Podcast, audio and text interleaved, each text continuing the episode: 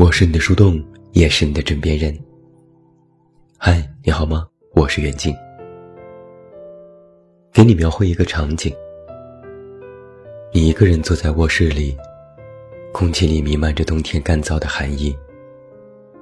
房间内空调开得很足，发出细微嗡嗡的声响。你此刻是完全清醒的，你知道自己在哪儿，知道自己在做什么。知道自己听到、看到了什么。对你来说，这种细微的感受也不容易，因为要随时注意到这一点，其实不太常见。这可能是一天里你唯一能够独自感受当下的时间。在一天的其他剩余时间里，你则是活在一层薄薄的面纱之下，你扮演着其他角色。你在做着一份不太满意的工作，你随时要和人产生交集，你感觉自己是在被生活推着走，而不是在享受生活。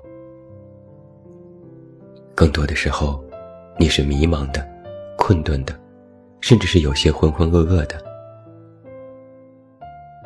这种时刻，有一个心理学名词是“空心病”。这是北大心理学咨询中心的徐凯文博士提出的概念。他发现，哪怕是北大这样优秀的大学里，也有百分之三十的学生有空心病。他的表现看上去很像抑郁症，情绪低落、兴趣减退、快感缺乏，甚至在就医时也会被诊断为抑郁症。可是。治疗抑郁症的常规手段，如吃药、咨询或 MECT，在他们身上都没有作用。徐博士指出，并不能用抑郁症来简单总结和划分这类心理现象。空心病的核心根源其实是价值观的缺失。它大部分时候会出现在某一目标达成后，或许多目标要完成。却不知该如何完成时，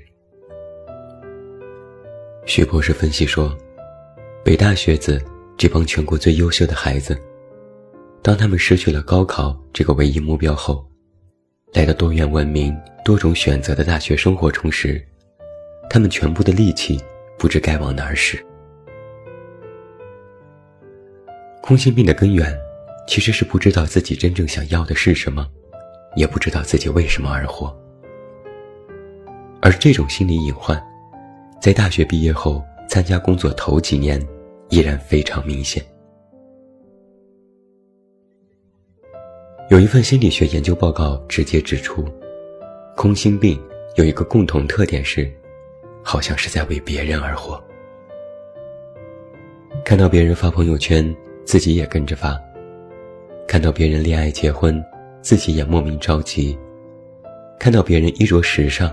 自己也跟着模仿，看到别人每天光鲜亮丽，自己也想过那样的生活。在社会的洪流中，总是跟在别人的脚步后面亦步亦趋，没有自己的主张和想法。总是觉得大家都是怎样的，那么自己也要怎样。别人期待自己成为怎样的人，那么自己就要用尽全力去满足别人的期待。听起来似乎没有什么不妥，但有一个隐患是，在你不由自主开始变成为别人而活时，渐渐的，你的生活动力就会变成一种负担。它最终带来的不是快乐和幸福，而是更大面积的迷茫，因为它经不住一个灵魂拷问：你现在做的这些，都是自己真正想要的吗？没有一个人能拍着胸脯保证说是的。很多人都会犹豫一下，然后口是心非的说差不多吧。不是自己真正想要的生活，自然也就无法真正享受其中。而另一个最严重的问题是，你可能也不知道你到底想要怎样的生活。你现在的目标、状态、人生规划，可能都受到了别人、老师。家长、同事和环境的影响。他们主动或被动的在引导你的人生。在起点的时候，你就没有想清楚这个问题，然后着急上路，被别人驱赶，被别人催促，渐渐疲于应付。等到精疲力尽时，发现他根本不是最想要的。但要想再回到起点去想清楚，依然是一件不可能的事情。然后，许多人就卡在这里，进行不下去，也无法回头，要么继续浑浑噩噩，要么选择随波逐流。空心病，也就由此开始滋生了。生而为人，我们的确受到许多因素的影响。没有人可以堂而皇之的任性做自己。但这里面有一个尺度问题。一个人的真实度如果按照百分之百计算，你用百分之三十的真实去换取你的目标，用百分之七十的真实留给自己，这样也可保证真实大概率下留存。这个比例一旦发生质的转变，用了百分之七十去顺应别人，那么生活就会渐渐失控。接下来，这百分之七十就会逐渐吞噬你仅剩的百分之三十，到最后，你的自我就会完全丧失。而到了那个时候，连你自己也分不清楚，你究竟是在生活，还是是在活着。你究竟是在做自己，还是在扮演他人？很多时候，我们经常感觉很累。这种累，其实也不一定是工作多么辛苦，而是与人产生交集很累，是心累。生活或许刻薄，但生活的苛刻在于磨练你的心智。如果太容易被外界干扰，则是给你的内心在造成短路，让你无从感知内心变化，逐渐麻木和冷漠。如果连自己做任何事都要去听从别人，都要得到别人的反馈和认同，那人活着多累呀！有句话说，一个人成熟的标志就是不再取悦别人。所谓成熟，不是你圆滑世故。而是你已知道你是怎样的人，你愿意为此付出怎样的代价，你能够承担怎样的后果。为了自己，你是否可以在与别人的交往当中留有余地？你是否愿意为了自己据理力争，并且不怕得罪人？什么是噪音？能够干扰到自己的声音，无论多么美妙，都是噪音。不要把真正本应独自分享的时候留给别人。我们每个人的时间都有限，生活在为别人而活的空间里，最终都会迷失在一片噪音里。现在年轻人都爱调侃金钱，动辄就说生无可恋，只想搞钱。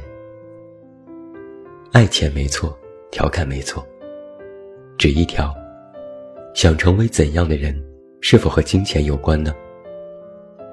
如果你成为了一个特别有钱的人，你就真的能够获得快乐和内心的安宁了吗？我看未必。这里面有一个认知误区是：享受生活需要钱，但享受自我也需要钱吗？如果因为赚钱而失去了原本的自己，甚至丧失了做人的底线和原则。那得来的钱，真的就那么坦然受之吗？还是你以为，钱真的就是如今这个社会的万能钥匙呢？我所理解的真正的独自分享的享受，应该是片刻真实的欢愉，是那种一切都好，只缺烦恼的恬静。它可能是春天清晨的薄雾。空气里微微的水汽让人神清气爽。它可能是夏天的一场及时雨，土壤中微微的泥土味道。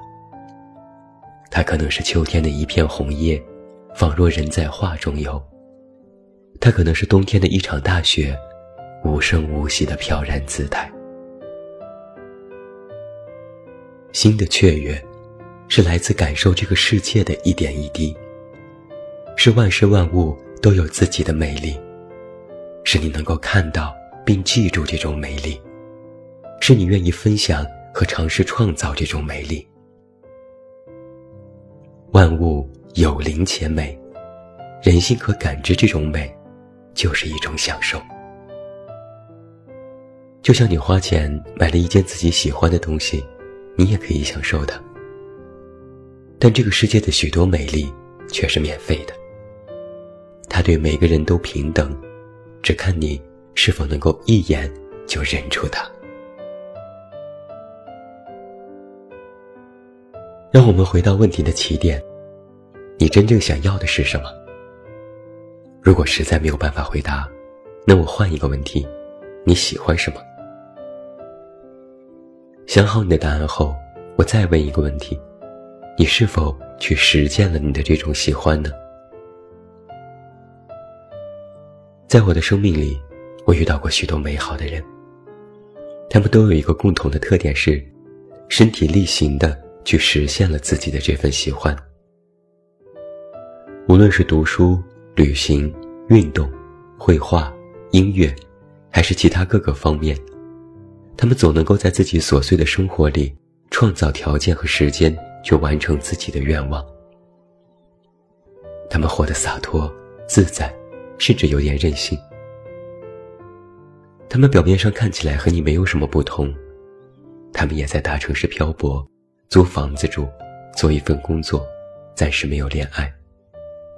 但是他们看起来都非常美好，一眼就能够从人群中辨认出他们。你问他们做对了什么？答案或许只有一条：他们只是努力的想要按照自己期待的模样活着。他们不太容易被各种各样的声音干扰，他们也有着自己的喜怒哀乐，他们也不是完美的人，他们都有各自的弱点。